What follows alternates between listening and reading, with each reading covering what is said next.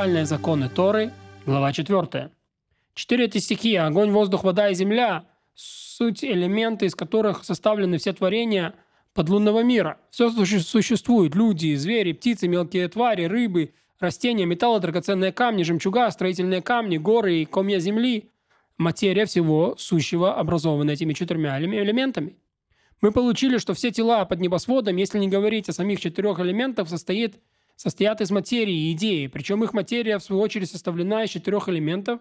Сами же стихии образованы э, воплощением идеи в простой материи. Огонь и воздух обладают свойством подниматься вверх от центра Земли к небосводу. Вода и земля обладают свойством спускаться вниз от небосвода к центру. И нет ничего ниже центра небосвода. Эти их свойства не являются плодом разума или воли, но таковы их свойства и такова их природа. То есть у каждой материи нет свободы выбора, но такова ее свойства и природа. Глава 4, Аллаха 4. Огонь по природе своей горячий и сухой, и он легче всех. Воздух горячий и влажный, вода холодная и влажная, земля холодная и сухая, и она тяжелее всех. Вода легче земли, поэтому она выше земли. Воздух легче воды, поэтому он парит над ликом вод. Огонь легче воздуха. Пятая Аллаха. Поскольку таковы элементарные основы любого тела под небосводом, Материю любого тела, будь то человек или скотина, зверь или птица, рыба или растение, металл или камень, образован сочетанием огня, воздуха, воды и земли. В момент соединения все эти элементы изменяются, и получившийся в итоге их соединения состав не похож ни на один из элементов.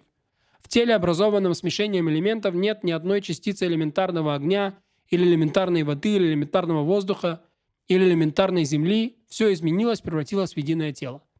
Да, то есть, например, человек, в нем есть и огонь, и воздух, и вода, и земля, но не в их элементарном виде, а посредством четырех основ образовалось новое тело.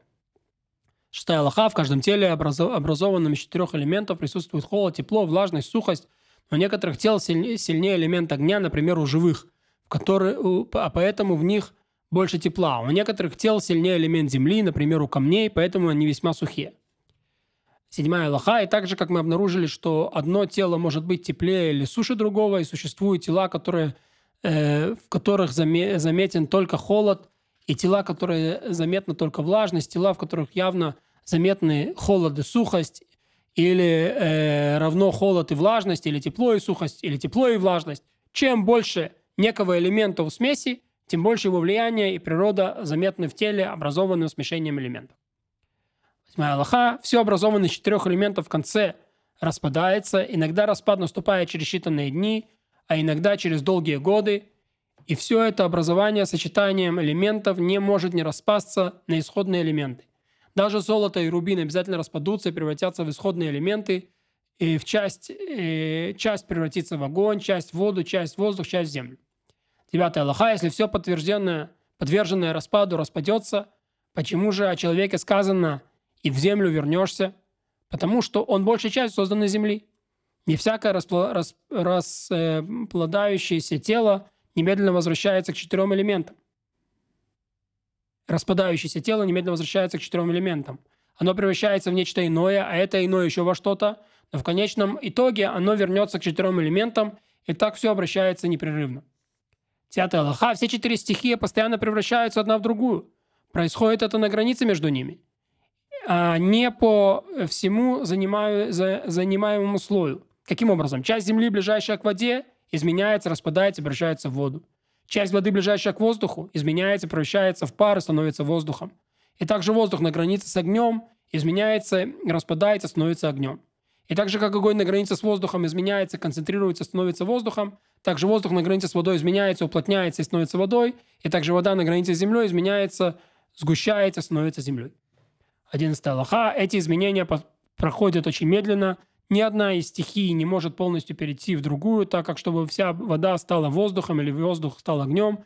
Ни одна из четырех стихий не может исчезнуть полностью. Когда часть огня а, а, становится воздухом, часть воздуха переходит в огонь.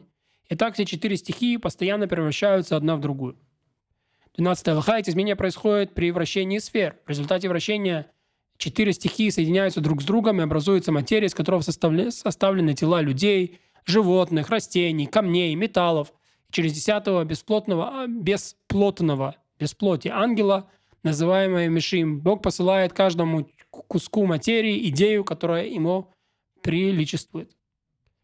13 Аллаха. Ты никогда не увидишь материю без формы или форму без материи. Человек своим разумом разделяет данное тело и понимает, что оно состоит из материи и идей.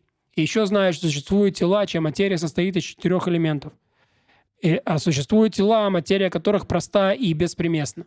Идея же, которая не предана материи, не видно, сразу, не видно, не видны глазу, только мысленному взору, знакомы подобно тому, как мы знаем Господина всего, хотя глазами его не видели.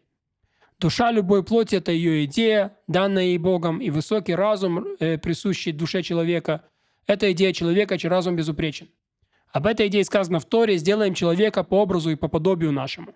Иными словами, формой существования человека должно быть знание и постижение понятий, э, лишенных материальных составляющих. Пока сам человек не уподобится им и не говорится о стихе о внешнем ви- ви- виде, о носе, челюстях и других чертах тела. Это называется образ. 15 лоха речь идет о душе, присущей всем живым организмам, благодаря которой они едят, пьют, размножаются, чувствуют и воспринимают мир. Речь идет об интеллекте, который и есть идея души. И именно об идее души говорит Писание словами по образу и подобию. Часто эта идея называется душой или духом, и поэтому следует внимательно следить за употребляемыми словами, чтобы не ошибаться и понимать точное значение каждого из контекста. Форма этой души не состоит из четырех элементов, а поэтому на них не распадается. Она не является свойством души, дарующей жизнь. То есть есть еще одна душа, которая не как душа, которая нам дарует жизнь, животная душа, а божественная душа, и не нуждается в ней как душа, дарующая жизнь, нуждающаяся в теле, но дана Господом с небес. Поэтому, когда распадается тело, состоящее из элементов, и исчезнет душа, дарующая жизнь, которая существует только вместе с телом, нуждается в теле для всех своих действий. Эта идея не исчезнет, потому что в своих действиях она от души, дарующей жизнь, не зависит. Она знает и постигает понятия, отделенные от материи. Она знает Творца всего и останется во веки веков. То есть душа божественная останется в человеке на веки веков, даже тогда, когда животная душа покидает тело эм, и распадается, да, душа, дарующая жизнь, то божественная душа не распадается, остается на веки веков. Э, и об этом в мудрости своей сказал царь Соломон. «Э, Прах вернется в землю, который был прежде, а дух вернется к Богу, который его дал. 17 Аллаха, то, что мы рассказали на эту тему, подобно капле из кувшина. Это глубокие вопросы, хотя не столь глубокие, как обсуждение в первой и второй главах. Объяснение предметов 3 и 4 главы называется деянием первоначальным. Мудрецы прошлого, поколе... прошлого повелели эти темы тоже не преподавать публично, а обучать им лишь одного человека. 18 лоха. В чем же разница между деянием колесницы и деянием первоначальным? Деяния колесницы ни одному человеку не преподают, а лишь вкратце излагают тому, кто мудр и сам понимает.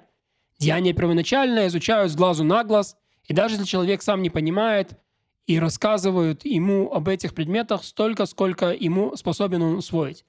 Почему же эту тему не преподают публично? Потому что не каждый человек обладает достаточной широтой разума, чтобы в полной ясности понять все изложенные предметы.